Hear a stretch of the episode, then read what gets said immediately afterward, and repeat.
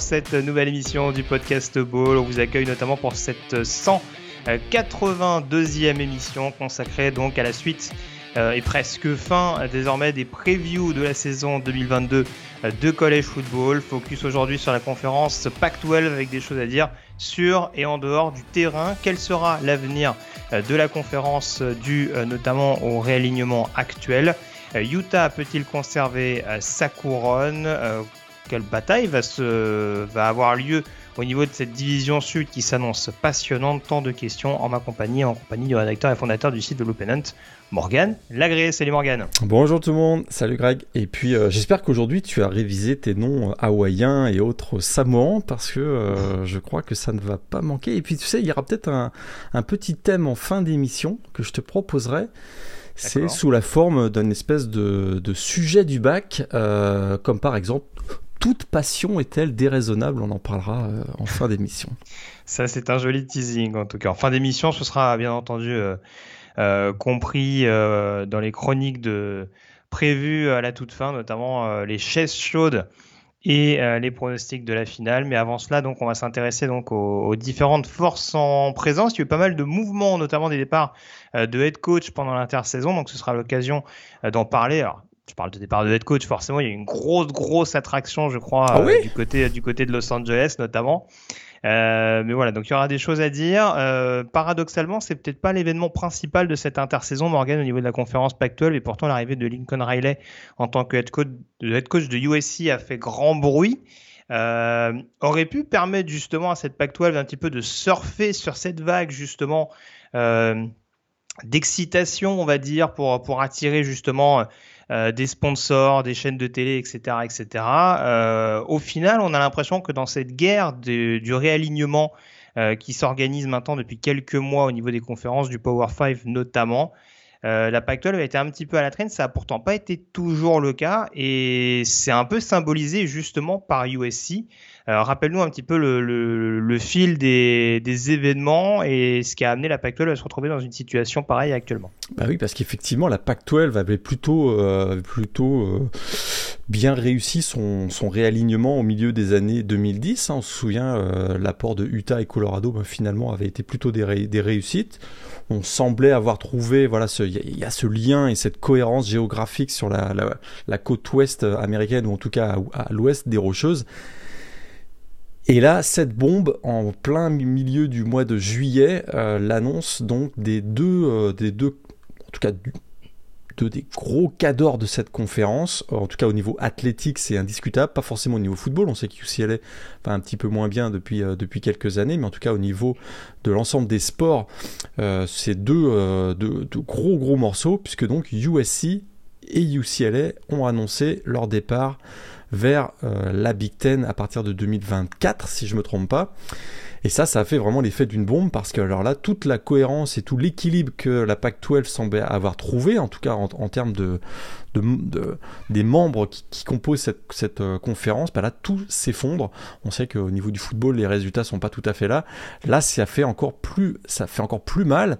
Et euh, il y a beaucoup, beaucoup d'interrogations sur le, sur l'existence même de la PAC-12. On en est presque là, puisqu'on sait que dès l'annonce de UC, de UC, de USC pardon et de UCLA, euh, eh bien la Big 12 a regardé du côté notamment euh, des euh, universités du sud de la PAC-12. On pense au, aux facs de l'Arizona, on pense au Colorado, on pense à Utah, peut-être pour pouvoir euh, ben, récupérer ce qui reste de la PAC-12. Et ça, ça a été Vraiment, voilà, ça a été comme ça fait l'effet d'une bombe parce qu'on la personne l'avait vu venir, même si on sait que la Pac-12 est plutôt, en difficulté au niveau du football. Mais pour le reste des sports, on sait que Stanford régulièrement finit comme la meilleure université sur, le plan des, sports au niveau des États-Unis. Donc là, c'est vraiment une, ça a fait l'effet d'une bombe. Et en plus, c'est peut-être pas terminé parce qu'on ne peut pas imaginer que euh, Phil Knight, le patron de Nike, qui, euh, dirige quasiment euh, la direction des sports de, Oregon, va se satisfaire de la situation en l'état et, on a appris les derniers jours qu'il commence déjà à y avoir des petites discussions entre Oregon et la Big Ten. Résultat, c'est que là, du côté de la Pac-12, ça chavire plus que sérieusement. Et d'ailleurs, on a vu un, commissionnaire de la conférence lors, des médias de la Pac-12 qui a été très, euh, très offensif, on va dire, pour essayer de défendre ce qui reste de la Pac-12. Et c'est avec euh, beaucoup d'intérêt qu'on va suivre l'évolution de la situation dans les prochains mois. Oui, c'est ça. Alors après, encore une fois, entendons-nous bien, parce que je pense que ça va être une problématique en, plusieurs bandes, on va dire, parce que c'est vrai que forcément, on, est toujours avec cette... Euh, cette optique, on va dire, des quatre grosses conférences, euh, justement, euh, plus ou moins en lien avec le schéma actuel des playoffs. Alors, on sait qu'il y a des discussions, notamment pour, pour passer potentiellement de 4 à 8 en fin de saison, mais on commence à se rendre compte que, forcément, et ça on l'évoque depuis un petit moment maintenant, pour bien figurer, il faut quand même avoir maximisé ses chances en remportant une des principales conférences majeures de première division universitaire. Là, aujourd'hui, il y en a 5 le fameux Power 5. Et c'est vrai que voilà, c'est à terme, la, la Pac-12 sera pas forcément perdante et elle pourra, par exemple, comme le font d'autres programmes aujourd'hui qui ont perdu, on parlait de la Big 12 il n'y a pas si longtemps avec le départ de Texas et Oklahoma, aller piocher, par exemple, dans des plus petites conférences potentiellement pour garder un certain essor. Après, le problème, c'est toujours pareil, c'est que bah, s'il y a moins de visibilité sur cette conférence-là, in fine, ça peut en effet être une conférence qui va, qui va se marginaliser et qui de toute façon euh, va, va, se transformer presque en conférence du groupe of five pour schématiser un petit peu. Quoi. Et ça, c'est pas bien vu du tout. Euh, parmi les, les, facs les plus prestigieuses de la côte ouest, Stanford en tête, qui, euh, bah, fac très élitiste, vous verrez d'un mauvais œil l'arrivée de d'équipes comme Fresno State et San Diego State qui ont un standard académique nettement inférieur à Stanford. Et ça, ça, joue aussi Hein, et, on sait d'ailleurs même que euh, actuellement il y a des euh, il y a des pressions pour regarder si on peut empêcher le départ de UCLA vers la Big Ten parce que UCLA, bah, c'est une grosse, grosse fac aussi au niveau euh, académique et au niveau sportif. Et c'est vrai que là, euh, on commence à se poser beaucoup de questions. Alors tu parlais, des, quatre euh, super conférences. On, sent qu'on est plutôt même parti sur un modèle à, deux super conférences qui pourraient, euh, voilà, autour de la Big Ten et de la ACC. Aujourd'hui, on est à 16 équipes dans ces, conférences.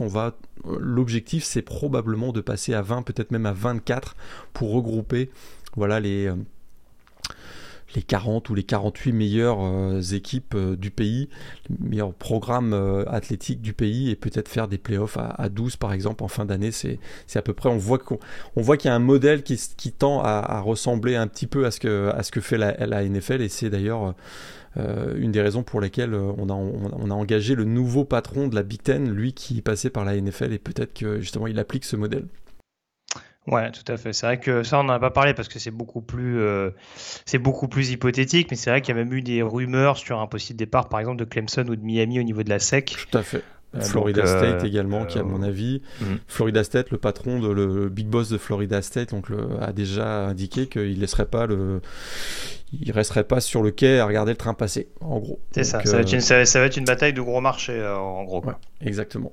Donc euh, c'est, ça met effectivement en péril euh, l'avenir de la, Pac-12, ni plus ni moins, parce que imaginons que Oregon et Stanford rejoignent la Big Ten. Hein. Oregon, euh, très clairement, parce qu'ils veulent Phil Knight veut pas se retrouver, le patron de Nike veut pas se retrouver dans une, dans une conférence, comme tu l'as dit tout à l'heure, qui serait presque une conférence du groupe of five. Et puis, et puis Stanford et ses, et ces standards académiques, euh, ben, ça conviendrait relativement bien à la Big Ten. Imaginons une Big Ten avec, North, avec euh, Notre-Dame.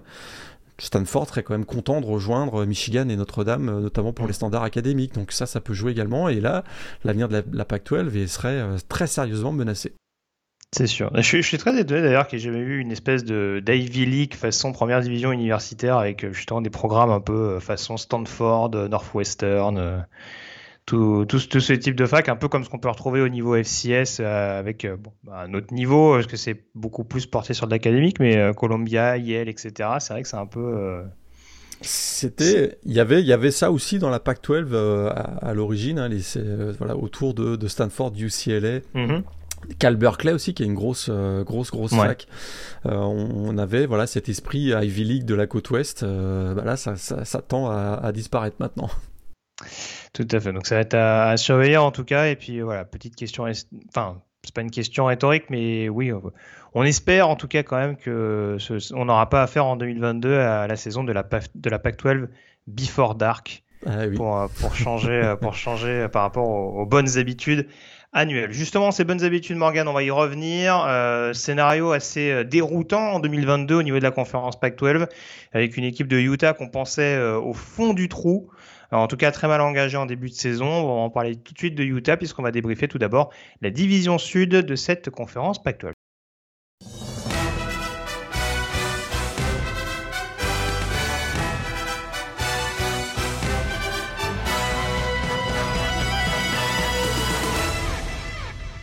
Les Utah Utes donc qui remettent leur couronne euh, en jeu, Morgan, euh, avec euh, notamment quelques coups de force la saison dernière réussis par les Utes. Hein, j'en parlais, un calendrier hors conférence, on va dire, qui a été assez mal négocié en début de saison. La différence est vraiment faite dans les duels intra Pac-12 avec notamment une attaque transformée. Ça tombe bien du côté de Utah puisqu'on a quand même pas mal de revenants au niveau de cette escouade offensive. Ouais, exactement. Hein, il y a de la stabilité un peu partout d'ailleurs. Hein. Si je si je déborde sur ta question, c'est vrai qu'en attaque, euh, on a on a de l'expérience avec le, retour euh, plutôt quasi euh, complet de cette attaque qui a quand même plutôt bien fait la saison dernière puisque c'était la, la 14e meilleure attaque du pays avec 36 points par 36.1 points par match.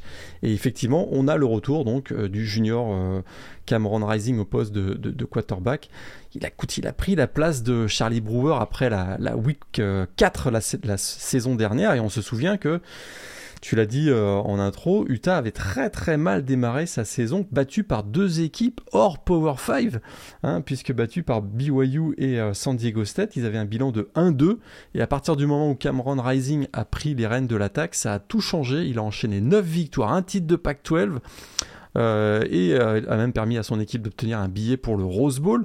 20 touchdowns la saison dernière. Et ce, qui a vraiment tout changé, c'est qu'il est devenu un vrai clutch euh, player. Il a joué un rôle vraiment essentiel dans l'émergence des Utes la saison dernière. Lui qui, arrivait de, Texas, hein, qui était une grosse recrue de Texas. Et voilà, il a pris son essor, il a pris son envol, pardon, bah, la saison dernière. Et il sera quand même relativement bien entouré, puisque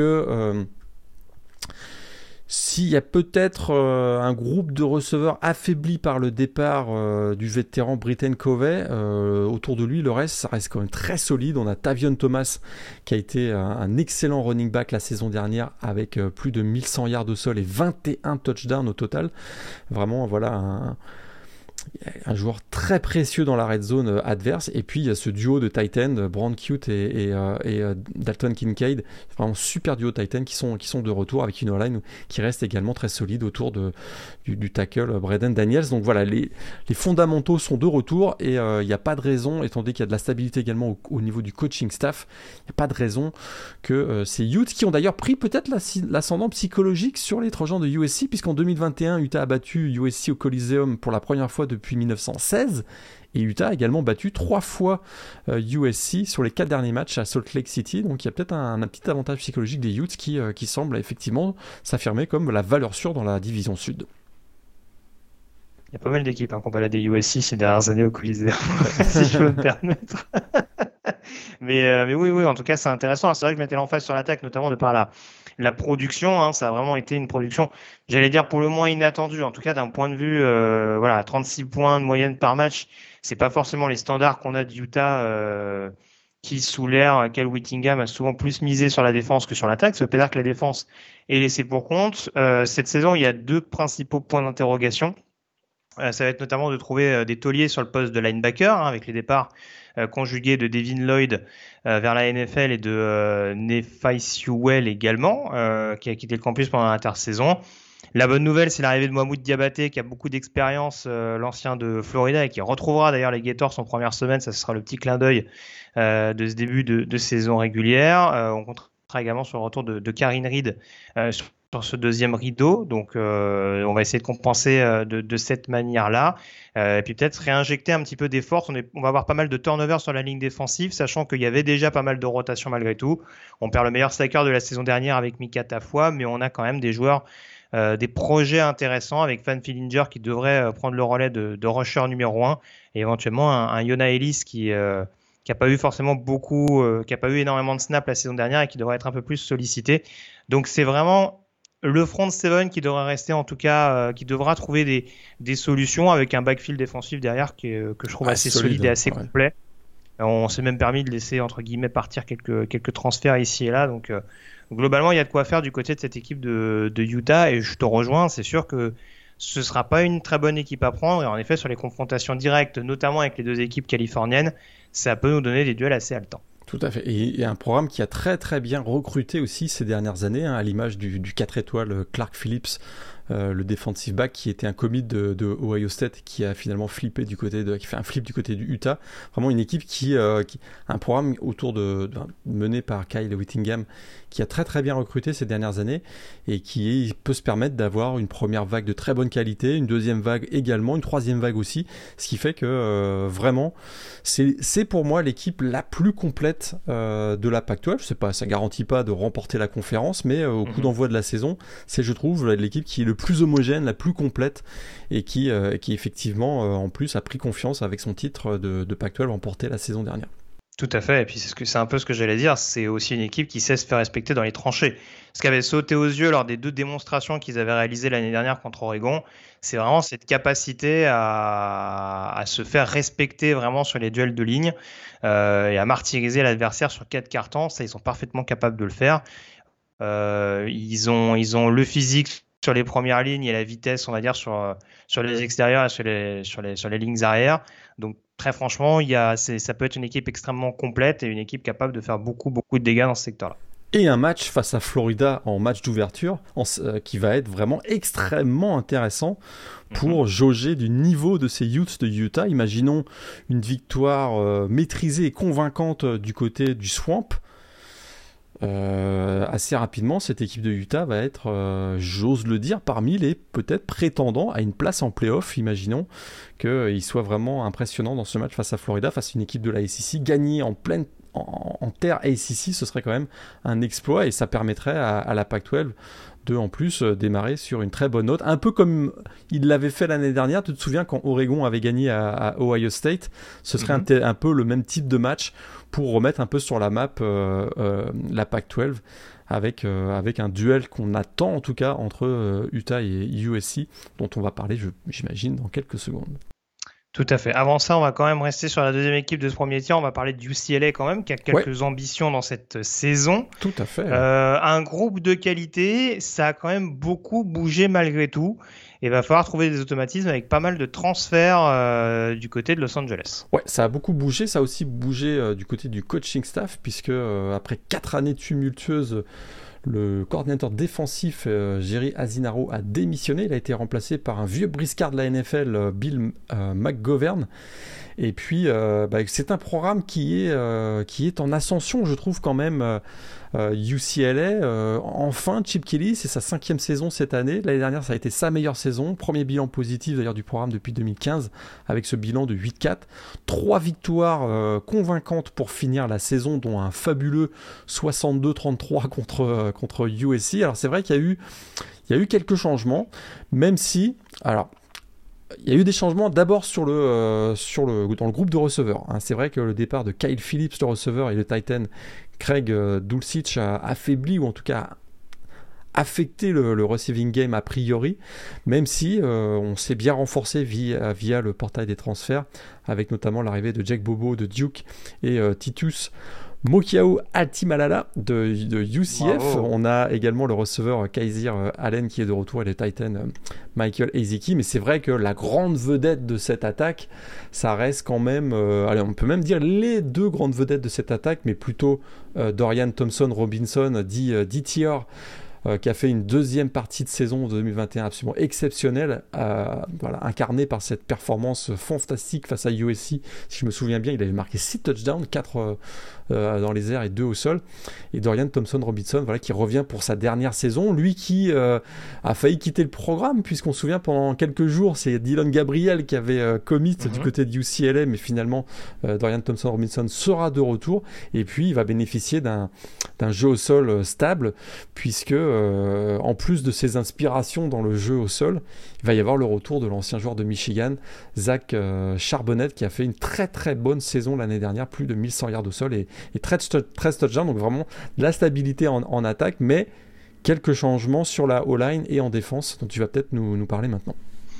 Oui, quelques changements en défense, notamment sur la D-line, parce qu'il y a eu en effet énormément de départs qui ont dû être compensés. On en avait parlé notamment à l'occasion de la, de preview sur la CUSA, avec notamment ce, départ massif, euh, notamment des frères euh, Murphy, Gabriel et Grayson, euh, les deux pass rushers qui rejoignent donc conjointement UCLA qui sont seulement sophomores, hein, donc ils peuvent être des projets intéressants à, développer à, l'avenir. On a également euh, euh, l'ancien de, euh, de Duke, j'ai oublié le prénom, je crois que c'est Gary Smith. qui sera qui sera là également pour apporter un petit peu d'expérience. Et puis, mine de rien, il y a, des joueurs qui, euh, qui, sont déjà là depuis quelques années, qui continuent de se développer. Un beau Calvert sur le pass rush, un Martin Andrus également sur la ligne défensive qui revient de blessure. Euh, on parlait des transferts à Zizi Earn, ça aussi on en avait parlé en provenance de Wyoming. Un, un cornerback assez prometteur, euh, notamment pour compenser le départ d'un Quentin Lake. Donc, en fait, globalement, c'est toujours pareil, c'est qu'on sent que c'est un groupe assez homogène, assez profond. Ce qui manque encore peut-être, c'est ce côté un peu playmaker et cette capacité à être, à être vraiment euh, à être vraiment impactant, on dira, et à causer des, pertes de balles être clutch tout simplement, ce qu'a réussi à faire la saison dernière à Utah. UCLA euh, a peut-être encore cette difficulté. Après, c'est sûr que, tu le disais tout à l'heure, leur première fiche, leur première fiche positive, c'était seulement en 2021. Donc euh, voilà, il y a peut-être aussi une progression qui sera intéressante à surveiller cette année, avec une attaque en effet où le quarterback et le running back sont beaucoup plus établis et seront des vraies forces de la conférence et euh, une défense en tout cas qui va être assez homogène. J'ai même pas parlé de Darius Moasao notamment qui arrive sur le sur le milieu, sur le deuxième rideau défensif également, euh, l'ancien l'ancien joueur très productif d'Hawaï. Donc, euh, donc voilà, globalement, il n'y a, pas, il a pas forcément que des mauvaises choses du côté de cette équipe de UCLA. La question, c'est de savoir est-ce que l'ensemble sera suffisamment cohérent pour réussir à mettre en difficulté les autres places fortes de cette division sud et de cette conférence en règle générale? Et un calendrier plutôt favorable, je trouve. Il y, a ce match, à Oregon, effectivement, mais à domicile contre les deux concurrents principaux de la division sud. On parle de Utah, dont on a parlé à l'instant, et USC à domicile également. Donc euh, peut-être euh, peut-être l'année des Browns, on ne sait jamais. On sait jamais. Écoute, c'est plutôt un programme en, sur la, en, plutôt en ascension, je dirais. Tout à fait. C'est typiquement le genre d'équipe euh, qui me ferait peur en déplacement sur des matchs un peu piégeux. Je pense ça Arizona State, bon, outre Oregon que tu as déjà cité, hein, mais euh, Arizona State ou California, c'est des matchs pièges pour moi. Hein, mais, euh, mais, bon, on aura le temps d'en reparler en l'occurrence de cette équipe de UCLA euh, qui va devoir en tout cas rassurer totalement, euh, voilà, montrer qu'elle peut être tout simplement endurante et régulière sur l'ensemble d'un exercice. Euh, je pense que ça va être la principale objectif, le principal objectif, pardon, la principale mission des Bruins et de Chip Kelly. Ils peuvent se présenter. Je regarde leur calendrier là, c'est ils peuvent se présenter à, ils peuvent accueillir Utah avec une fiche euh, de 5-0. Tout à hein. fait. Et ça, c'est, euh, ce serait quand même. Attention, hein, certains, certains peuvent en parler lors des pronostics de fin de saison dans la prochaine émission. Hein. à voir ça peut, je dis ça, et on peut même en parler à la fin de, la fin de, à la fin de cette émission aussi. Hein, il est pronostic de la finale tout à l'heure. Euh, parlons de USC à présent. Euh, on va. C'est difficile à occulter quand même hein, euh, désormais, puisque je parlais des, des transferts qui étaient venus pour bonifier l'effectif de UCLA. je pense que la vraie free agency de cette intersaison, elle a quand même eu lieu du côté du USC. Euh, amusez-vous si vous avez le temps et la volonté de le faire, de, à comparer l'effectif de la saison dernière et l'effectif de cette année du côté des trois Giants. Euh, j'ai même pas osé compter. Je pense qu'il y a à peu près euh, les deux trois starters de chaque côté du ballon qui reviennent et tout le reste, c'est quasiment, euh, ça fait quasiment peau neuve.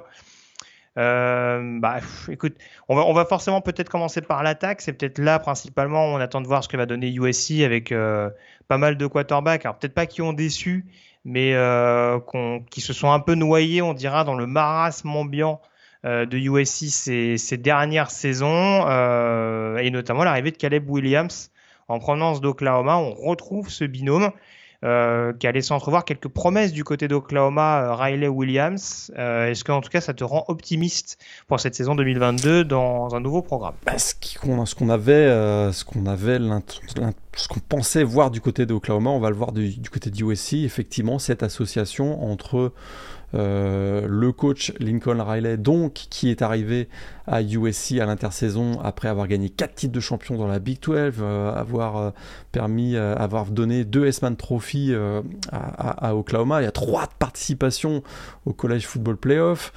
Euh, qui vraiment voilà, arrivé comme une rockstar hein, et il arrive pas les, pas les mains vides puisqu'il arrive avec un nouveau coaching staff, hein, Josh Henson qui était l'ancien coach de la O-line de Texas A&M et on sait que la O-line du côté de USC ces dernières années c'était quand même un sacré gros problème. Et puis il est arrivé avec Alex Grinch donc le, coordinateur défensif. Donc c'est vraiment voilà un peu c'est un peu ce qu'on aurait ce qu'on a pensé qu'on verrait du côté d'Oklahoma la saison dernière, on va le voir du côté de USC. Et puis donc il y a cette association avec Caleb Williams euh, qui donc a été recruté du côté d'Oklahoma et qui a immédiatement transféré du côté de USC à partir du moment où Lincoln Riley a annoncé son, départ vers, Los Angeles. Et puis c'est à partir de ce moment-là qu'on a, euh, on a mis la machine à, transférer, à, transfert en, route. Hein. On parle même d'ailleurs de transfert Portal U maintenant du côté de USC, puisque euh, bah la, liste est interminable de, playmakers qui étaient des, voilà, des numéros 1 à leur, à leur poste dans leur euh, université et qui ont rejoint donc USC à l'intersaison. On pense. Alors, Mario Williams, c'était peut-être pas encore le receveur numéro 1 d'Oklahoma, mais ça s'approchait. Pas de le devenir. pas de le devenir. Jordan Addison, mm, mm, c'est juste le euh, meilleur receveur de la saison dernière qui avait remporté le Biletnikov euh, trophée du côté de Pittsburgh. On a également Brandon Rice, euh, le fils d'eux, hein, quand même, donc qui arrive de, de Colorado. Et puis euh, on a Travis Dye qui était quand même le, le, running back numéro 1 du côté de Oregon. On a également Austin Jones qui était euh, pas loin d'être le running back numéro 1 du côté de Stanford. Et puis du, de l'autre côté du ballon, on a l'arrivée de Shane Lee euh, d'Alabama. Et puis si je me trompe pas, même au courant, au cours du mois d'avril, on a Eric Gentry aussi qui est arrivé de, du côté de l'Arizona State, qui était un freshman all-américain la, saison dernière. Enfin voilà, la liste, comme tu l'as dit, elle est interminable une équipe, un effectif totalement méconnaissable. Alors on se dit, c'est euh, est-ce qu'on va avoir, euh, est-ce qu'on va avoir l'assemblage de mercenaires qui finalement euh, vont pas trouver de collectif, qui vont, qui va, qui va se transformer par des victoires, ou est-ce que ça va cliquer tout de suite, comme on dit, et que ça va être une équipe totalement incontrôlable? C'est la vraie question. C'est en tout cas, c'est sûr que le, noyau de joueurs sur la première vague, en tout cas, est, assez impressionnant.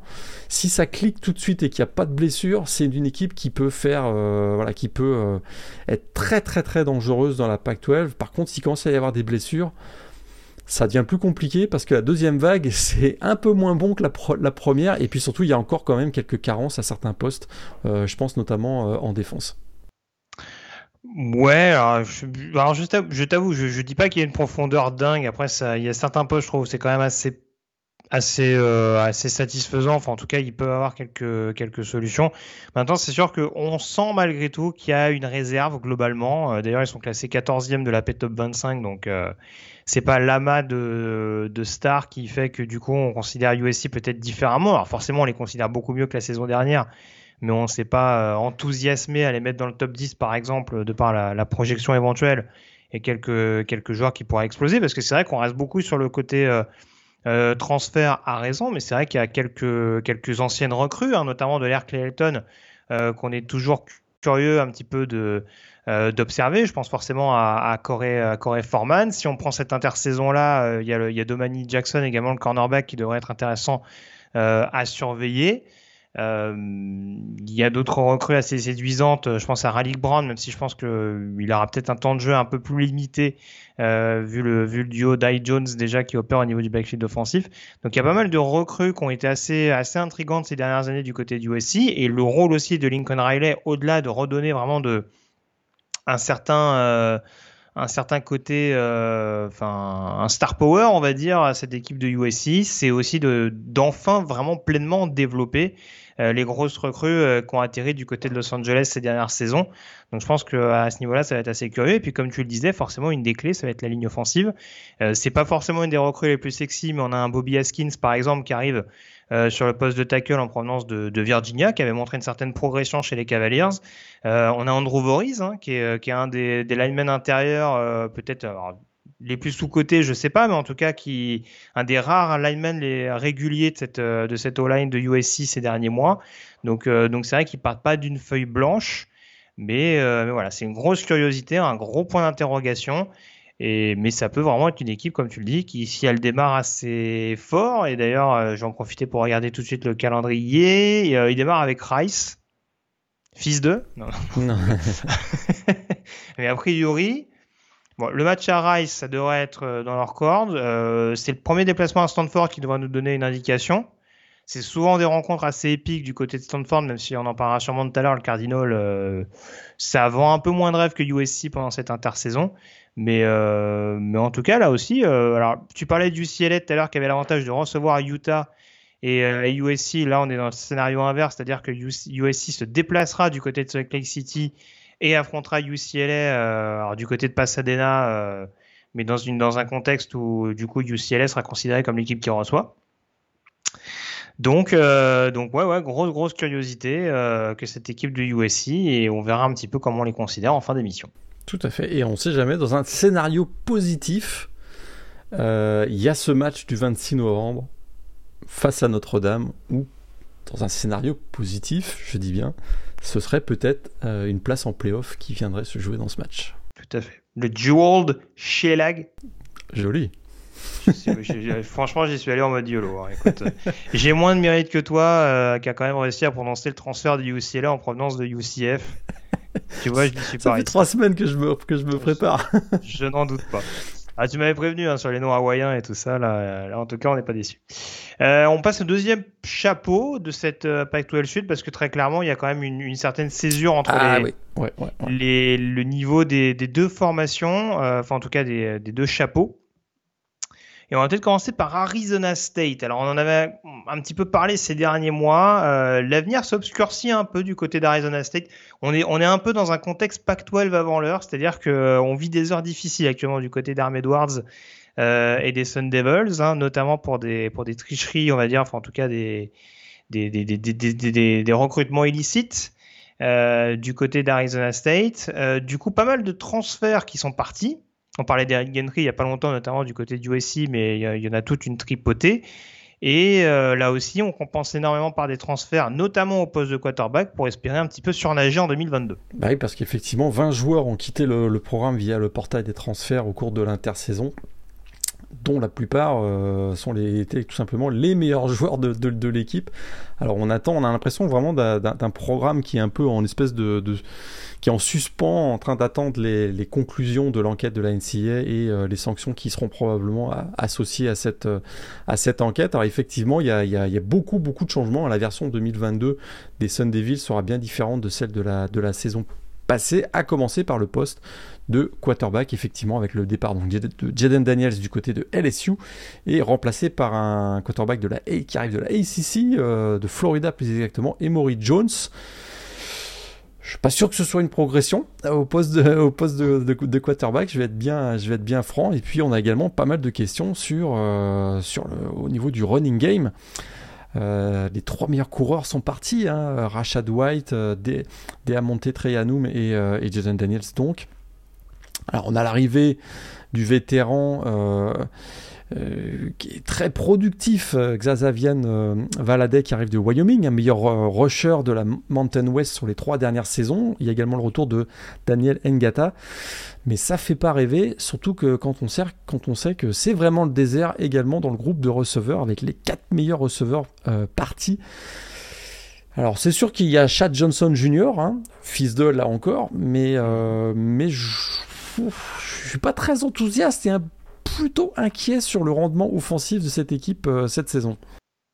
Bah, surtout que ça, c'est vrai que je l'ai pas précisé, mais il y a eu du changement sur le coaching staff. Il fait quand même venir le coordinateur offensif de UNLV, euh, Herm Edwards, hein, sans vouloir lui faire injure. Alors, le, talent sera sans doute pas le même. Hein. il y aura forcément un peu plus de, de potentiel dans ce groupe, mais euh, c'est vrai que suis pas dans l'idée que Nevada Las Vegas nous ait forcément ébloui la saison dernière. Et puis même Donnie Anderson qui arrive en, coordinateur défensif, euh, ses références sont pas sont pas dingues non plus ces, ces dernières saisons. Donc c'est vrai que là, en l'occurrence, euh, on, on, colmate vraiment comme on peut sur et en dehors du terrain.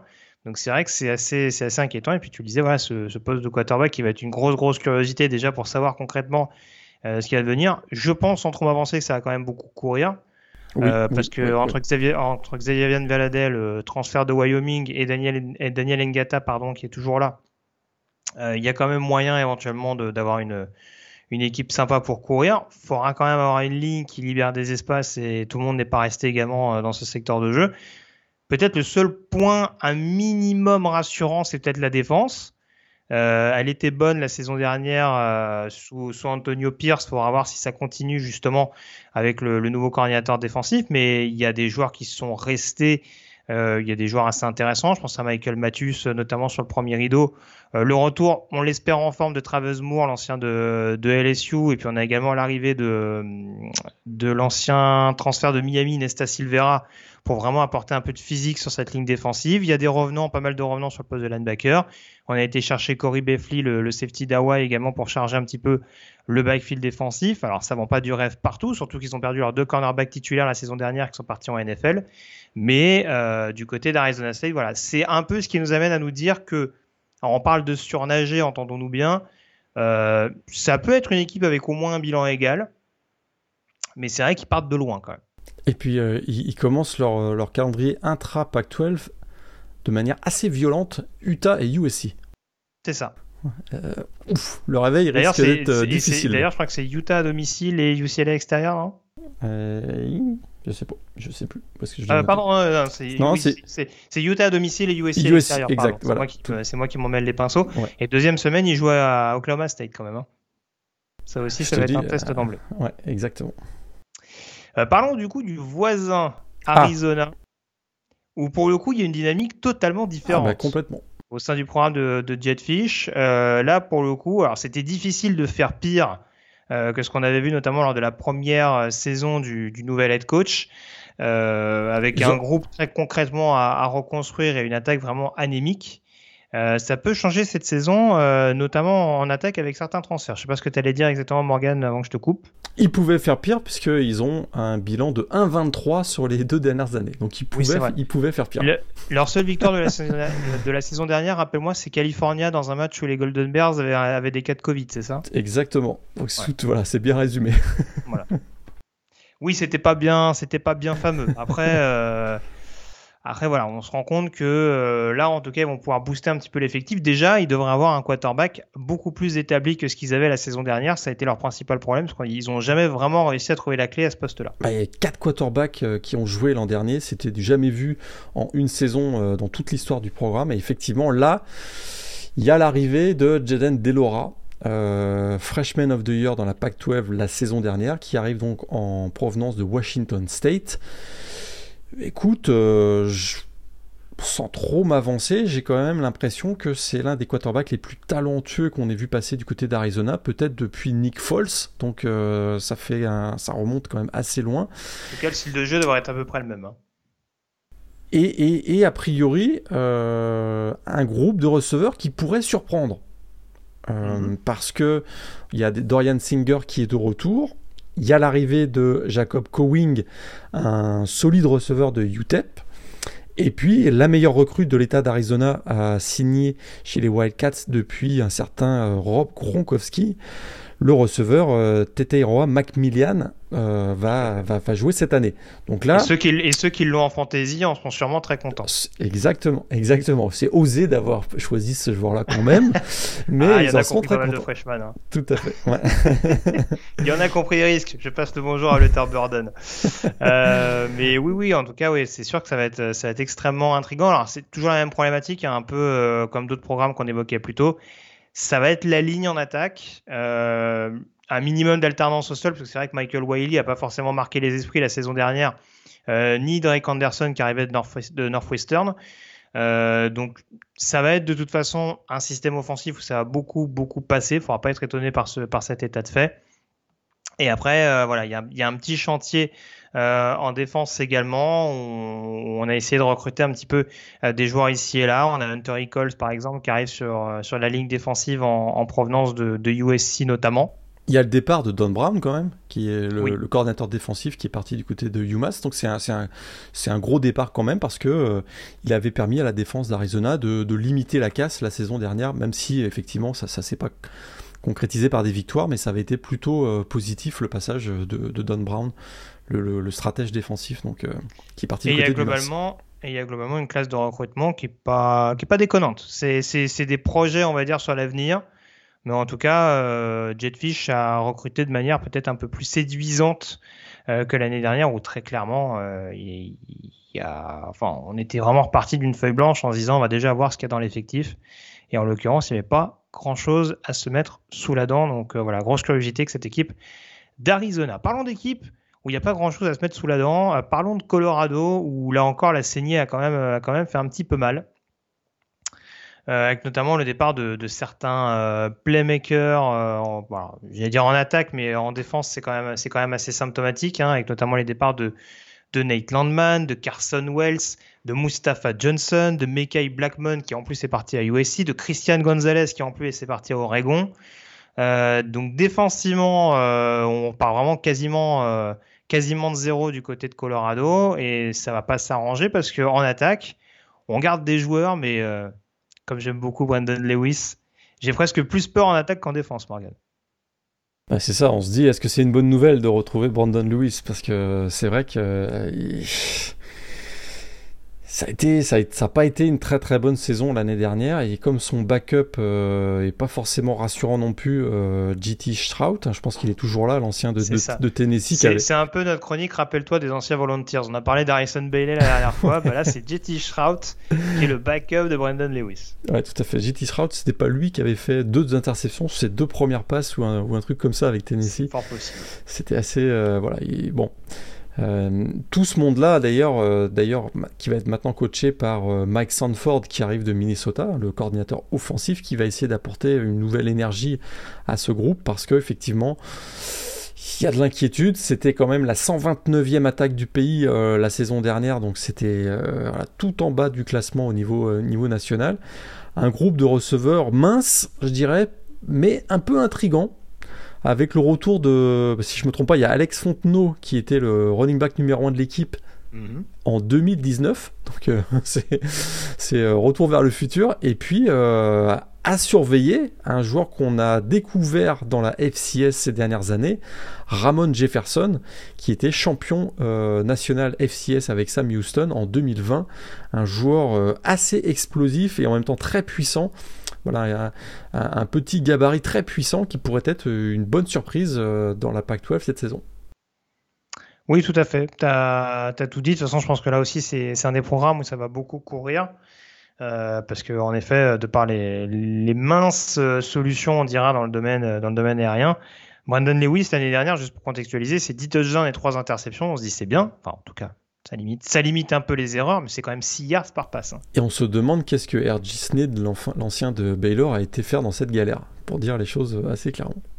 Ah, il y en a quelques-uns. Hein. Je pense à c'est Josh euh, Chandler Semedo également qui est venu en défense sur le poste de linebacker.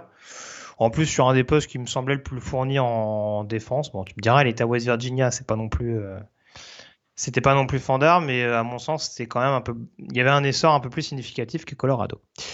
Euh, on enchaîne à présent avec les équipes de la conférence. Euh, alors, de l'ancienne division Nord, parce que ça aussi je l'ai pas dit, euh, et vous m'en excuserez, il n'y a pas à proprement parler de division cette saison, mais on reprend un peu la base de ce qu'étaient les divisions la saison dernière, et pour le coup, c'est vrai que j'aurais dû le dire directement à l'introduction, c'est les deux meilleurs bilans qui s'affrontent en finale de conférence. Exact. Voilà, ça aurait dû être dit en introduction, mais en l'occurrence, on va quand même euh, balayer le programme de l'ancienne euh, Division Nord et on va commencer par Oregon euh, dans quelques secondes. C'est parti.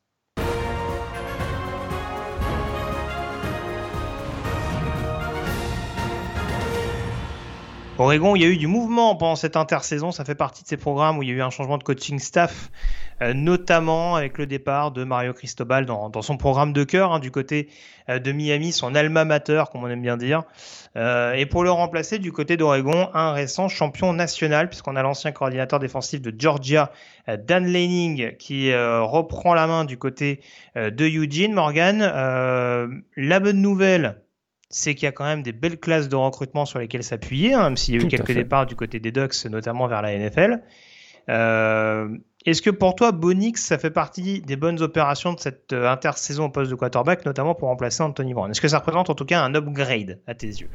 J'aime bien le retour de son association avec le coordinateur offensif Kenny Dillingham, qui était son coach en 2019 euh, lors, de la, lors de sa très belle saison à Auburn. Donc je me dis que euh, dans un, bah, écoute, on va dire les choses franchement, hein, dans une conférence euh, où le niveau en défense sera quand même plutôt à la baisse, je me dis que ses performances peuvent être à la hausse. Donc c'est plutôt, c'est plutôt intéressant, je trouve, l'arrivée de Bonix. Euh, puis il l'a fait, il l'a fait de manière intelligente, hein, en, arrivant sans, euh, en acceptant la concurrence avec Ty Thompson, qui est quand même une des grosses recrues euh, au poste de quarterback du programme d'Oregon. Donc a priori, c'est Bonix qui va être qui va être titulaire, mais je trouve que ça, a été plutôt bien fait. Et puis il va bénéficier. la, la, grande force d'Oregon, ce sont les tranchées. Hein. C'est vrai que autant défensivement, ils ont perdu euh, Kayvon Thibodeau mais ça reste quand même très fourni. Euh, on va en reparler tout de suite. Mais la O-line, très très expérimentée, la O-line. Hmm. Hein, les cinq starters sont de retour, euh, dont le, garde TJ Bass. Et, ça, ça va probablement quand même énormément aider Bonix, euh, bien protégé. C'est un quarterback qui, qui reste quand même, qui reste quand même plutôt un très bon quarterback. Donc je me, je me, dis que ça peut être, ça peut vraiment bien, bien, bien fonctionner. Alors c'est sûr que euh, il n'a pas forcément, euh, il a pas forcément les armes dans le jeu aérien. Ah, c'est marrant que tu dis ça. Parce que, j'allais te poser la question de savoir s'il fallait, euh, s'il fallait estimer avec l'arrivée de Dillingham passer sur un système un peu plus, un, système offensif plus porté sur le domaine aérien.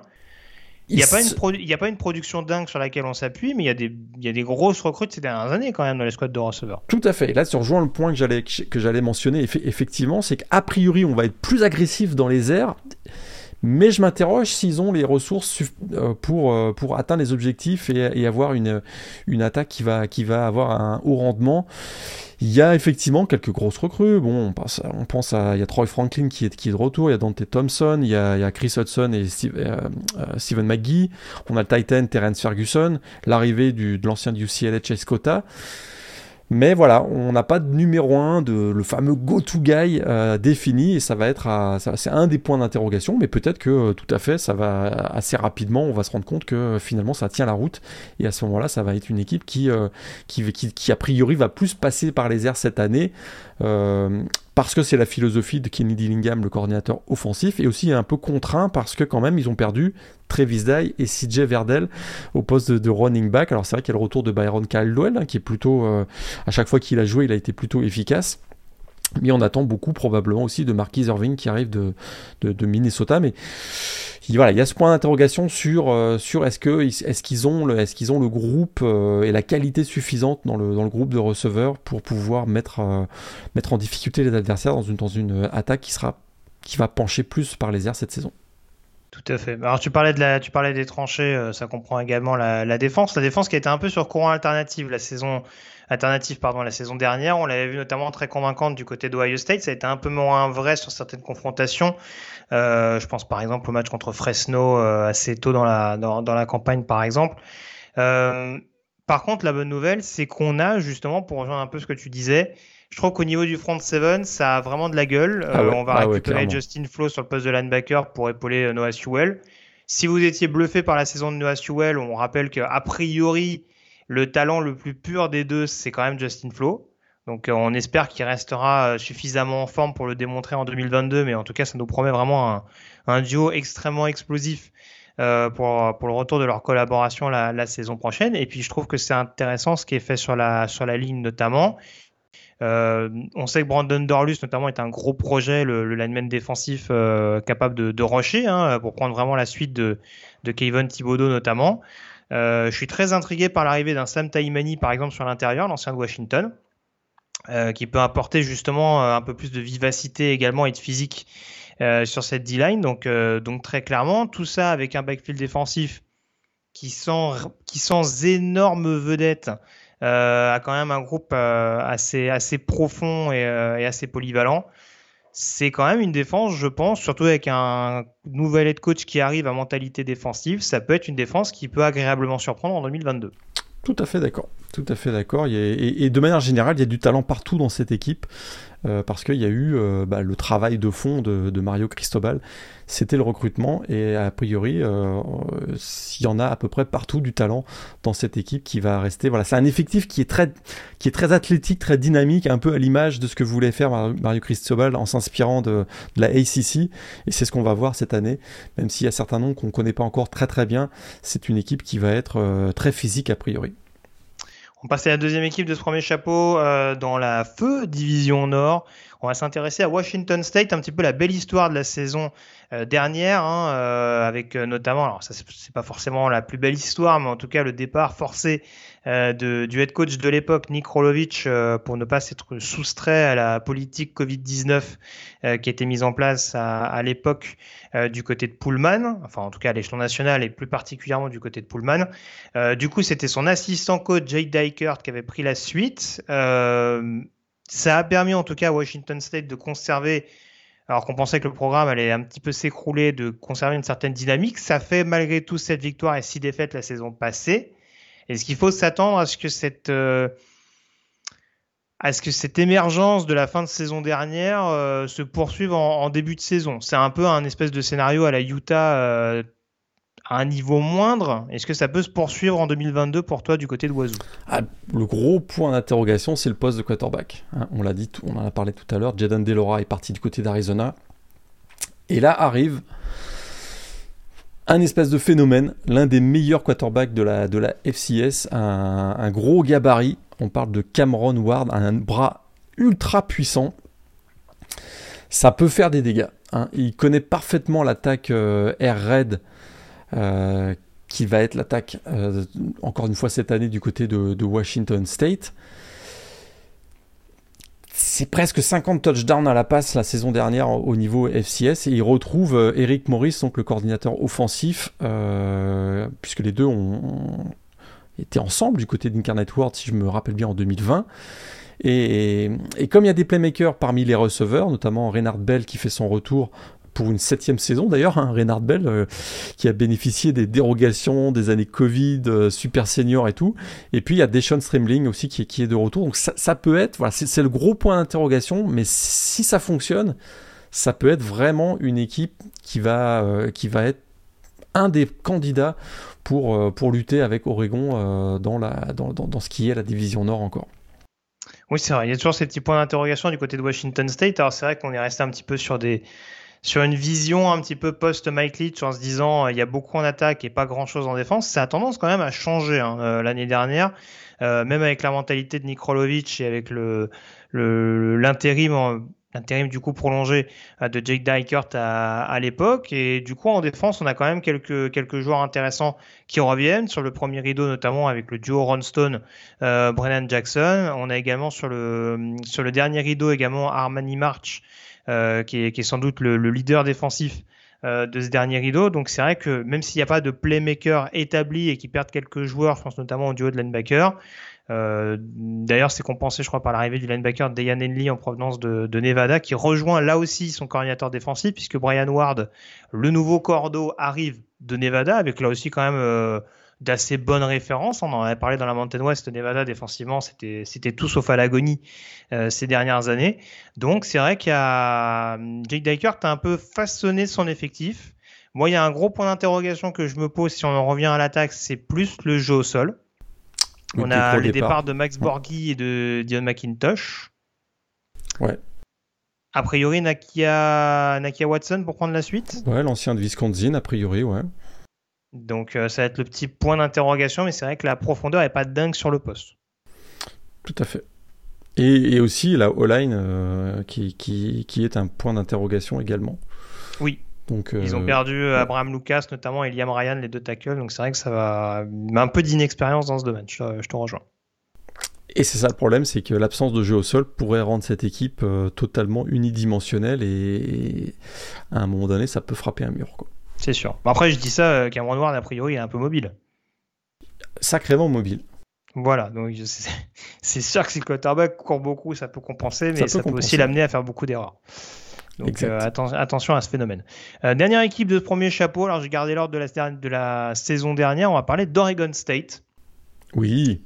Euh, équipe pas toujours flashy sur le papier, en tout cas ces dernières saisons depuis la, la nomination de Jonathan Smith, mais ça reste globalement euh, productif, euh, ce que proposent les, euh, les Beavers notamment, avec un Chase Nolan qui devrait revenir aux commandes la saison, la saison prochaine, enfin en tout cas lors de la saison à venir. Euh, il perd, comme quasiment chaque saison, son running back. Mhm. la saison dernière, c'était Jarmar Jefferson. Cette fois-ci, c'est BJ Baylor. quelle est ta, ta, ta, vibe, on va dire, quand tu vois cet effectif d'Oregon State qui, globalement, n'a pas beaucoup changé, notamment en défense? Tout à fait. Alors juste pour finir avec l'attaque, hein, étant donné qu'il y a une O-line euh, très expérimentée euh, autour de Joshua Gray, le left tackle, et qu'il y a le retour de Chance Nolan, on a, on a c'est vrai, tu l'as dit, le départ de BJ Baylor, mais a priori, euh, il y a, l'arrivée du true freshman texan Damian Martinez, dont on attend beaucoup. Il y a, y a, de l'expérience avec Deshaun Fenwick et très low, donc très low, pardon. Je me dis qu'en attaque, ça devrait, ça devrait fonctionner, mais la défense euh, très expérimentée, un peu comme la O-line, la défense très expérimentée. Alors c'est pas la, c'est pas la meilleure défense du pays. Hein. Ils étaient en milieu de tableau euh, au niveau national la saison dernière. D'ailleurs, ça s'était pas très bien passé pour le coordinateur défensif euh, Tim Tibazar qui euh, qui avait été renvoyé, si je me souviens bien, au mois de, au mois de novembre, remplacé par euh, Trent Bray qui a été qui a été conservé. Et on a six starters de retour sur le front seven. Donc ça, c'est plutôt intéressant avec des joueurs comme notamment sur le second rideau où l'un des joueurs comme Riley Sharp, Omar Spate et Avery Thomas, ça peut être assez intéressant. Sur le pass rush, on a Isaac Hodgins voilà, c'est une, une, défense qui va être à peu près identique à celle de la, de la saison dernière. ça peut être une bonne nouvelle, mais ça peut aussi être une mauvaise nouvelle parce que c'était euh, une des plus mauvaises défenses contre la passe du pays euh, la saison dernière. Et comme j'ai souvent l'habitude, je fais des blagues, donc euh, la mauvaise nouvelle, c'est que les quatre starters sont de retour. Donc ça, c'est, ça peut être assez inquiétant. Mais bon, bien sûr, euh, de leur expérience, ils vont peut-être, euh, ils vont peut-être apprendre, et ça va, et ça va permettre peut-être à cette équipe d'Oregon State d'avoir une des, défenses les plus surprenantes euh, du pays. C'est, à voir. Mais si je reviens sur l'attaque, j'attends quand même enfin et encore l'éclosion de Ty John Lindsay. Tu te souviens ce, ce prospect qui avait été prospect 4 étoiles qui avait été recruté par Scott Frost du côté de Nebraska, qui finalement avait rebondi du côté d'Oregon State. Mais on a encore du mal à voir le joueur dont on disait qu'il pourrait être un des meilleurs joueurs euh, au pays. Donc euh, peut-être que ce sera sa, son année pour Tyjon Lindsay. Tout à fait, c'est ce qu'on lui souhaite. Mais voilà, encore une fois, cette équipe d'Oregon State, de toute façon, ces dernières années, c'est jamais une bonne équipe à jouer. On rappelle que c'est une des rares équipes justement qui a réussi à mater Utah dans sa bonne période en 2021. Donc voilà, très clairement, ce sera jamais vraiment, sera jamais une équipe à prendre à la légère. Et, voilà, en effet, mais s'il y a ce, ce petit point d'interrogation, notamment sur le successeur au niveau du jeu au sol, nul doute que euh, ça devrait, continuer de, passer par ce biais du côté des Beavers pour être efficace. Euh, on passe au deuxième chapeau euh, de cette ancienne division Nord. Il y a du beau linge quand même. On va commencer par Washington où là aussi il y a eu un, une grosse, pas mal de changements en interne, une grosse revue d'effectifs.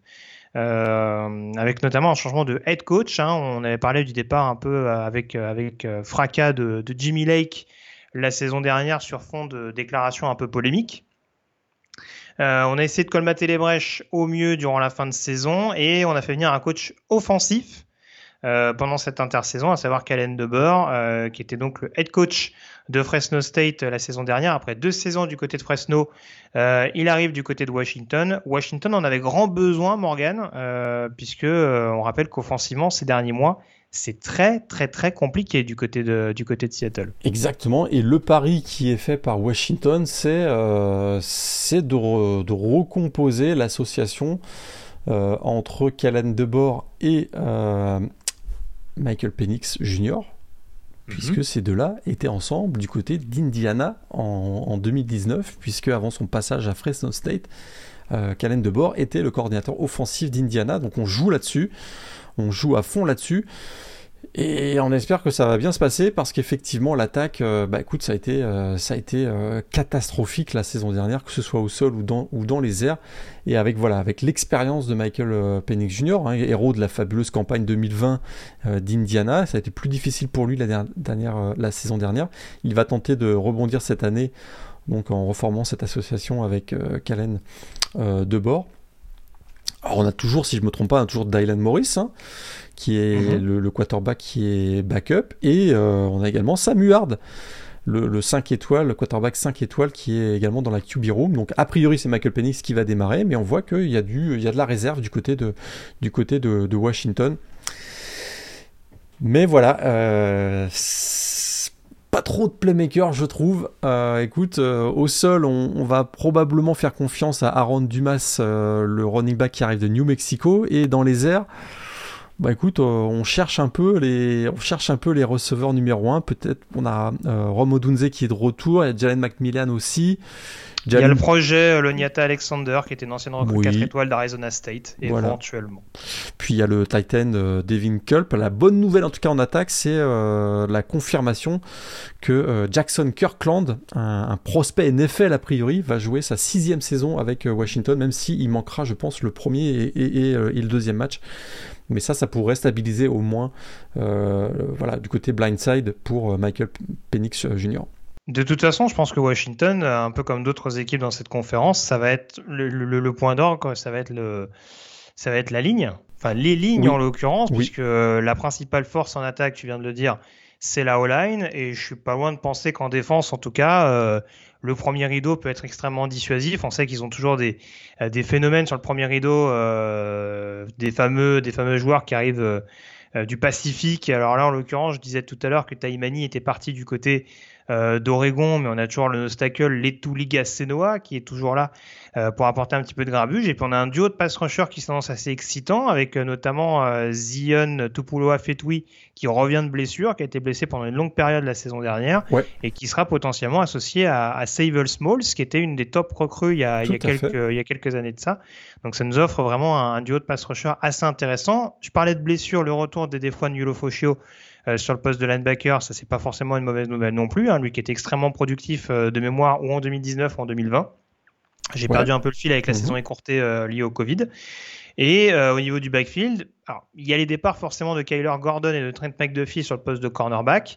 C'est peut-être là où on va voir s'il va y avoir une relève assez, assez intéressante, notamment avec un, un Michael Powell par exemple qui peut être un, un, projet pour les pour les mois à venir. Je crois qu'il y a l'ancien de UC Davis également, euh, Jordan Perryman, ouais. Ouais. qui est arrivé pendant l'intersaison. Donc ça devrait a priori être ce duo là de cornerback extérieur pour reprendre pour reprendre à la suite. Après, on sait que généralement Washington euh, niveau DB, euh, ça arrive quand même à pas mal se débrouiller en termes de recrutement et ça peut apporter une défense extrêmement homogène. S'il y a la ligne offensive et la défense du côté de Washington qui recommence à tourner à plein régime, ça peut en tout cas nous donner une équipe euh, difficile à jouer parce qu'encore une fois, Washington, même, même en ayant l'air extrêmement inquiétant ces derniers mois, ils n'ont pas été systématiquement largués dans les rencontres qu'ils ont disputées. Donc, euh, donc vraiment, ce sera jamais une, une équipe euh, chez qui il sera bon d'aller jouer, hein, encore plus euh, sur leur terrain de Seattle au Husky Stadium. Donc, donc voilà.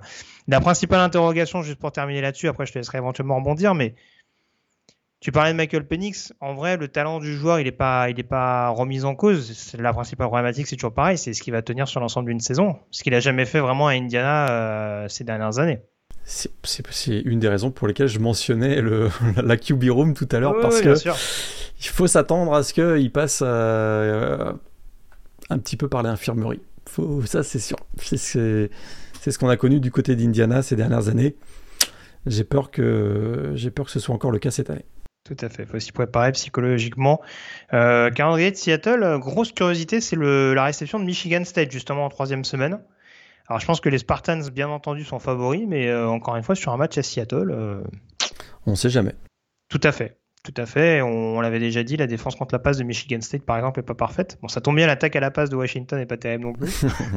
mais bon, ça pourrait nous donner un duel assez, euh, assez intéressant en troisième semaine, plus épique en tout cas qu'il n'y paraît sur le papier. deuxième équipe de ce deuxième chapeau, on va parler du Stanford Cardinal. je l'avais dit la saison dernière, alors bon, j'avais évoqué le fait que peut-être David Shaw pouvait être menacé. Tu m'as dit non, il colle trop à l'image Stanford. Est-ce que, alors, est-ce que l'image Stanford, c'est vraiment ce côté un peu insipide?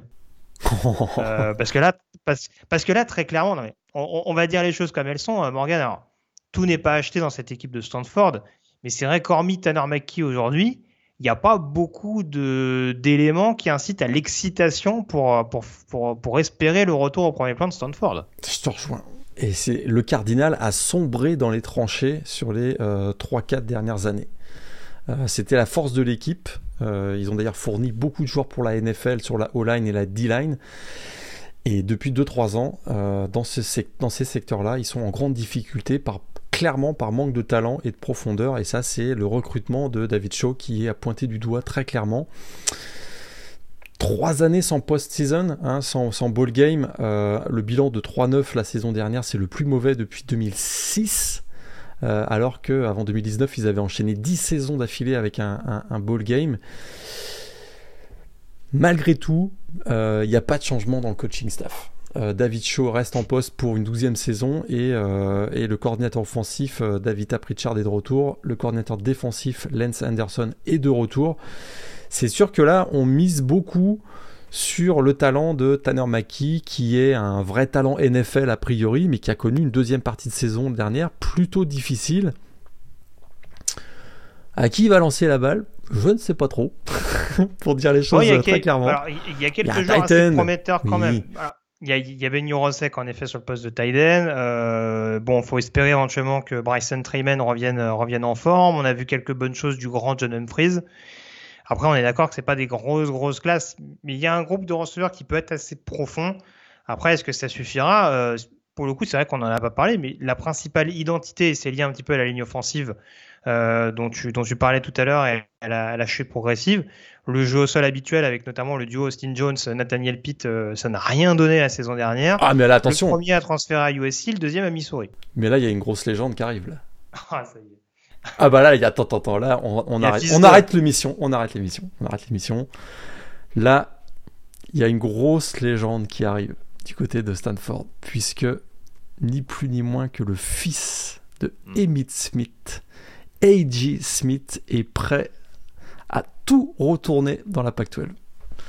Bon, le problème, c'est qu'il n'a pas de ligne offensive, hein, ça c'est sûr, et euh, donc ça c'est un vrai vrai problème.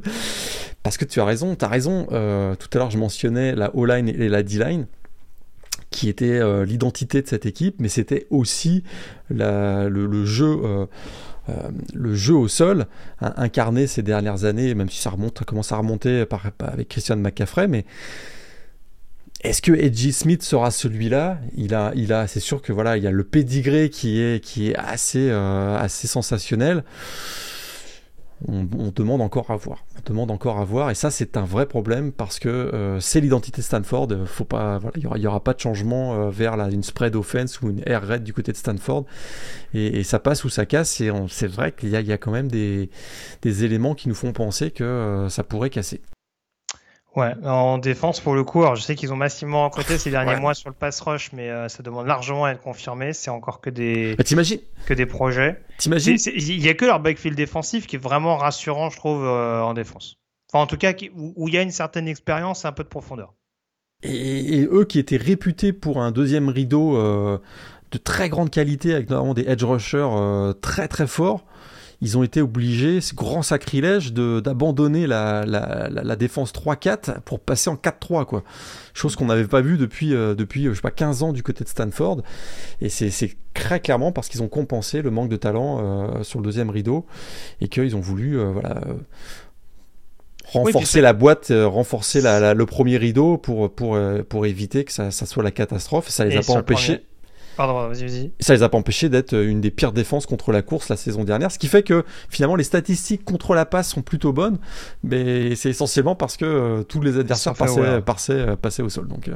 Voilà, et en plus ils ont perdu leurs deux linemen défensifs, leurs deux defensive tackles justement de la saison dernière, Thomas Booker qui est parti en NFL, et Dalin White Perry qui n'était pas le plus régulier, mais qui en tout cas était un nose guard assez assez, euh, enfin, voilà, assez, assez dérangeant, on va dire, euh, par moment euh, sur, sur, ce secteur de jeu. Mais c'est vrai que ouais, je te rejoins notamment le groupe de linebackers. Je trouve qu'on est quand même, on est loin de ce qu'on a. On est quand même bien loin de ce qu'on a connu il y a quelques saisons du côté de Stanford. On, est d'accord. Donc si en plus le sol devient problématique à Stanford et en attaque et en défense, aïe, aïe, aïe. Pas, ça promet pas, ça promet pas de bonnes choses. ils vont devoir se se remettre un peu dans le bain avec la réception de Colgate à domicile euh, pour se faire les dents. Et après, ils vont recevoir. ils vont recevoir USC. Euh, après, ils reçoivent USC, ils se déplacent à Washington, ils se déplacent à Oregon. Bienvenue dans la Pac-12. ils ont Oregon State à domicile, ce sera pas un cadeau, et après ils vont à Notre-Dame. Bon, bah ouais, je pense qu'on peut commencer avec un bon calendrier du côté de Stanford. Ouais. S'ils sont à 2-4 à l'issue des 6 premiers matchs, je suis pas étonné. Hein. Je suis d'accord. Donc euh, voilà, et encore 2-4, euh, ça me paraît optimiste. Mais bon, on termine avec la dernière équipe, euh, justement le rival de Stanford. On va parler de California. alors c'est peut-être pas la même situation, mais ça va quand même commencer à être une année un peu critique pour Justin Wilcox puisque son attaque n'arrive toujours pas à décoller. On a toujours globalement des bonnes défenses du côté des Golden Bears, euh, mais en attaque, ça tend encore à flancher et on a un changement de quarterback peut-être pour changer cette dynamique du côté de Berkeley, Monsieur Lagré. Ah bah beaucoup de changements en attaque et euh, juste pour revenir sur Justin, euh, Justin Wilcox hein, qui avait été il avait flirté avec Oregon à partir du moment où Mario Cristobal avait annoncé son, son, départ, mais finalement il a fait une prolongation de contrat jusqu'en 2027 et euh, il aura effectivement du pain sur la planche parce que l'attaque complètement à reconstruire. Le départ du quarterback Chase Garbers, remplacé par l'ancien de Purdue euh, euh, Jake, Plummer, pardon. Le départ du meilleur running back Christopher Brooks, remplacé par Damian Moore, qui a plutôt bien fini la saison dernière, puisqu'il me semble qu'il avait fait deux matchs à plus de 100 yards au mois de, au mois de novembre. Et puis un groupe de, receveurs également bien déplumé. Le départ de Keko Crawford, Nico Remigio, Trevon Clark. Il y a le retour de Jeremiah Hunter. On, mise beaucoup sur le jeune euh, Michael Sturdivant. On espère que ce sera effectivement la connexion euh, Jack Plummer-Sturdivant va fonctionner. Parce que sur la O-line, il y a aussi beaucoup de départs. On en avait parlé euh, au moment de la, présentation de la Big 12. Euh, McCade Mutower est parti du côté d'Oklahoma.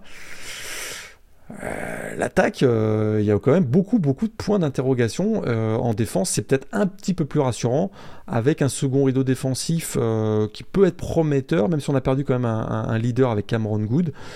Mais de manière générale, c'est un programme qui, qui, je trouve, alors qu'il y avait eu, voilà, vraiment, au moment de l'arrivée de Justin Wilcox, on sentait que c'était un programme qui pouvait retrouver peut-être la première partie de tableau dans, la PAC-12. là, je le vois pas du tout, quoi. Oui, très clairement. C'est vrai qu'en défense, ils, ont, ils vont avoir cette capacité à, se renouveler, on va dire, avec quand même des, leaders assez établis. Je pense à Daniel Scott sur le poste de safety. On a le retour très important de Zion Johnson euh, sur la ligne défensive. Hein, lui qui avait été blessé euh, toute la saison dernière, donc son retour va, vraiment faire du, bien. Euh, on a eu l'émergence un peu surprise du freshman Lumaja Earn sur le poste de cornerback la saison dernière également. Donc il y a encore une fois, il y a des joueurs éventuellement qui qui pourront faire le travail du côté de cette défense de, de California, mais euh, c'est toujours le même problème et c'est un peu ce que je souligne chaque saison, chaque saison pardon, avec cette équipe de Cal, ce qui les a privés notamment d'une qualification en bowl la saison dernière, c'est que la défense au bout d'un moment ne peut pas colmater toutes les brèches. Et, euh, et, voilà, alors après, euh, peut-être que Jack Plummer arrivera à apporter quelque chose. En effet, tu l'as dit, il y a éventuellement ou Hunter ou Sturdivant qui sont des gros espoirs sur le, sur le poste de receveur, mais c'est une équipe qui est bien trop irrégulière. Et euh, tu, parlais notamment de la prestation de Damien Moore. Euh, on voit souvent des grosses prestations en fin de saison de la part de California. Et malheureusement, sur l'ensemble d'un exercice, sur, l'ensemble d'un exercice, pardon, ça reste, ça reste beaucoup plus compliqué. Et euh, on le dit assez souvent dans une conférence pactuelle où il peut y avoir énormément de sensations, énormément de surprises. Euh, se concentrer exclusivement sur la défense pour étouffer son adversaire et, être productif, c'est autre chose. On sait que Justin Wilcox a coaché à, Wisconsin avant d'arriver à California. Wisconsin, c'est pas simplement la défense, hein. c'est aussi un jeu au sol qui est extrêmement calibré, une O-line euh, euh, où on arrive à aller chercher des, euh, des joueurs absolument phénoménaux, notamment sur le, sur, sur, sur le run block. on voit pas ça du côté de Californie en attaque. S'il y avait ne serait-ce que cette identité-là, ce serait bien. Et malheureusement, cette, identité offensive, on la cherche toujours. alors que Justin Wilcox a déjà fait trois ans du côté de Berkeley, quoi. Donc c'est un peu, c'est un peu problématique. Je ne sais pas si on va en parler dans quelques secondes, mais, mais, en tout cas, il y a de fortes chances. Tu voulais rajouter quelque chose ou on peut justement passer aux dernières chroniques d'émission? On enchaîne avec le hot site. C'est parti.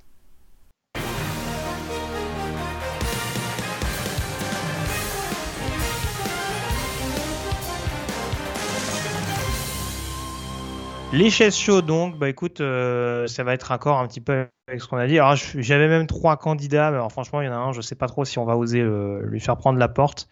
Mais euh, du coup, c'est pas grave, je vais le refaire dans l'ordre alphabétique. Herm Edwards, d'Arizona State, David Cho de Stanford, Justin Wilcox de Californie.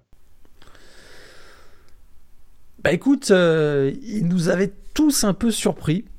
Hein, après euh, deux premières saisons réussies, un bilan de 15-11, écoute, il fallait bien se rendre à l'évidence, le pari Herm Edwards n'était pas si fou que ça. Bah là non, en fait, euh, ça s'est super gâté, ça s'est vraiment gâté, parce que euh, voilà, l'enquête de la NCA concernant des, tricheries dans le recrutement, ça clairement mis fin à la belle aventure parce que le résultat, ben, tout le monde est parti. Un coordinateur défensif, Antonio Pierce, est retourné dans la NFL. Le, coordinateur offensif est parti. Euh, il, voilà, il y a énormément de joueurs. 20 joueurs ont quitté le programme. On, en a parlé tout à l'heure. Écoute, euh, ces 10 ans sans coaching, son aucune expérience en college football, ça a fini par le rattraper. Son idée d'avoir un head coach euh, comme un président d'entreprise. Hein, il mentionnait souvent le, terme de CIO. Très clairement, ça n'a pas fonctionné. Ça ne va pas fonctionner. Et puis euh, maintenant, la, seule question euh, qu'on peut se poser, c'est quand est-ce qu'il va partir? Parce que c'est à peu près acté, à mon avis. Herm Edwards, du côté d'Arizona State, ça va être terminé à la fin de la saison. Je ne peux pas imaginer, à moins vraiment d'une saison euh, sensationnelle de Emory Jones, je vois pas trop comment Herm Edwards peut rester en poste. On parle beaucoup d'Emory Jones, mais c'est vrai que je ne l'ai pas précisé tout à l'heure. Il y, a, Paul Tyson hein, qui arrive d'Alabama. Hein. Ça peut être une petite surprise quand même. Hein. Oui, oui, oui. Ça peut. Ça je pense que son 4 étoiles avait été gonflé par le fait qu'il fait partie de la lignée Burr Bryant. Parce que je suis pas sûr, sûr, sûr que, que, que, qu'il soit si bon que ça. Mais peut-être que je me trompais. Bon, je te, rejoins en tout cas d'un point de vue stabilité sur et en dehors du terrain. Euh, ça c'est peut-être un peu plus compliqué. Après, moi, je persiste et signe. Euh, ça fait un petit moment maintenant, hein, c'est un peu ma lubie maintenant, mais Justin Wilcox, euh, je pense que. Je pense que voilà, bon, il vient de re-signer un contrat, donc il sera peut-être pas forcément fragilisé à la fin de la saison, mais je suis curieux de voir s'ils peuvent au moins atteindre les 5 victoires cette année. Euh, ce qui me paraît pas aussi euh, aussi établi. Après, on sait que c'est une équipe qui est capable de piéger n'importe qui. Je parlais du UCLA tout à l'heure. Euh, ils sont parfaitement capables de taper UCLA, par exemple, dans l'image de la saison, ou en tout cas d'être une équipe pénible à jouer et de réussir à faire à, dérouter n'importe quelle attaque. Donc bon, ça va être une curiosité, mais en tout cas, ouais, Justin Wilcox pour moi, la chaise est pas mal réchauffée. La finale de conférence, donc, on y vient. Je le reprécisais tout à l'heure. Euh, ce sera donc pas le vainqueur de la division Nord et le vainqueur de la division Sud. Ce sera donc les deux meilleurs bilans de la conférence Pac-12 qui s'affrontent. Changement de format. Du coup, quelle finale vois-tu? Et eh bien là, donc, je reviens à mon thème de tout à l'heure. Sujet bac de philo. Toute passion est-elle déraisonnable? Qu'est-ce que j'entends derrière ça? Est-ce que USC peut finir devant Utah? C'est la vraie question. Parce que d'un côté, il y a, y a, voilà, il y a il y, a le talent, il y a le prestige, euh, il y a en même temps la ferveur de l'arrivée de Lincoln Riley. Et puis de l'autre côté, il y a plus de conviction, de, certitude avec Utah. Et, ce match finalement, euh, ce, match du, mois d'octobre euh, du côté de Salt Lake City, à mon avis, va être assez décisif. Malgré tout, je vois Utah terminer devant USC. Et donc ma finale de conférence serait non pas parce que je te sens, je te sens venir là. Non pas Utah face à USC, euh, la revanche, mais Utah face à Oregon, euh, la revanche pareil, puisque oh. ce serait la revanche donc de, de la finale de Pac-12 de la saison dernière. Bonix, j'y crois. Je ne monte pas dans le bandwagon Bonix, mais, mais, mais j'y crois quand même du côté d'Oregon. Tu ne montes pas encore dans le wagon Dans le wagon, oh joli. euh... bah écoute, moi je vais sauter à pieds joints dedans. Ma finale, ce sera Utah USC, monsieur Je m'en doutais tellement. Ah, je m'en doutais tellement. je, me dis que Utah peut taper UCLA et USC en saison régulière et finir premier de la, de la conférence. Et on aurait un Utah USC en finale de conférence. Ton vainqueur, du coup, tu l'as donné? Back to back. Back, to back, Utah qui rentre Oregon. Utah, ouais, back to back, euh, back to back pour euh, pour Utah.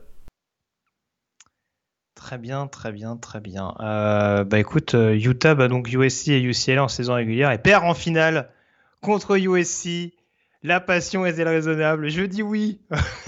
Ah là, c'est plus qu'un bon wagon. Si tu, tu, prends, tu, tu, montes dans la locomotive, c'est toi qui es aux commandes. Là. bah écoute, moi, je pense que USC peut, euh, peut avoir un très bon bilan en fin de saison. Donc, euh, je mets USC vainqueur contre Utah en finale de la Pac-12. La réalité, c'est que sans blessure et que si tout clique correctement, c'est une équipe qui peut être totalement inarrêtable. Ça, ça c'est indiscutable. Mais, mais je te dis, en fait, en fait, ce qui m'embête beaucoup avec Utah, c'est que je, ne découvre pas les talents. Encore une fois, euh, K. Whittingham, ça fait partie des coachs les plus expérimentés euh, en college football. Je pense qu'il doit être deuxième ou troisième plus ancien, non Derrière Ferenc et peut-être un autre euh, qui ne me revient plus. Stockstill, je pense, à Middle Tennessee. Ah, peut-être que Stockstill doit être dedans, ouais. Euh, mais en tout cas, oui, on va, on va pas, on va pas lui la faire, on va dire en 2022, mais. Mais je sais pas, je en fait je suis trop dans le truc dès, qu'il y a une équipe qui, qui a beaucoup misé notamment sur une grosse période où ils ont eu la main chaude, il y a le syndrome où je me dis est-ce qu'il n'y a pas aussi sur régime voilà, ça reste une, ça reste une très bonne équipe. C'est pas impossible. Euh, voilà, au-delà des très bonnes performances, et je l'ai dit, des, des, des, prestations très abouties, notamment euh, les deux matchs contre Oregon, où il y avait clairement pas photo sur le papier. Euh, je me dis, voilà, est-ce qu'ils sont capables de tenir à ce rythme-là deux saisons de suite avec un effectif qui est pas bouleversé, mais qui est quand même malgré tout renouvelé sur certaines positions? J'en suis pas persuadé à 100%. C'est ce qui me rassure du côté de Utah. Euh, c'est qu'ils ont été tellement dominants dans les tranchées euh, la saison dernière et que le talent est quasiment euh, de retour à l'identique que c'est pas une équipe qui, qui, joue sur, sur le sur le sur-régime de son quarterback quoi. C'est sûr que Cameron Rising a vraiment été très impressionnant en fin de saison dernière, mais voilà il y a des bonnes bases sur la O-line, la D-line, le jeu au sol, la grosse défense. Je, je, je me dis que c'est le rêve quoi. Ah, c'est sûr que c'est pas le glamour de USC, hein, mais, mais, ah bah, je crois que ça va passer pour. Je préférerais, je préférerais toujours des attaques à 3 tight que de la triple option, hein, tu sais. Bah, euh, On nous accuse parfois de pas être euh, différents, toi et moi. Bah écoute, toi t'es la passion, moi je suis la raison. Écoute. Bah, voilà, euh, comme quoi, c'était important de terminer cette review de la première division universitaire, en tout cas des, des, 10 principales conférences.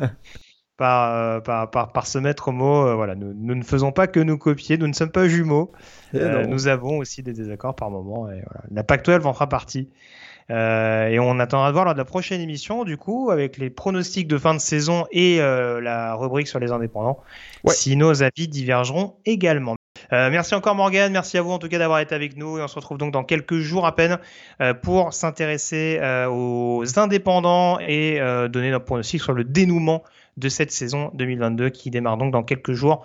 À présent, le 27 août prochain. Salut à tous, à très vite. Salut à tous.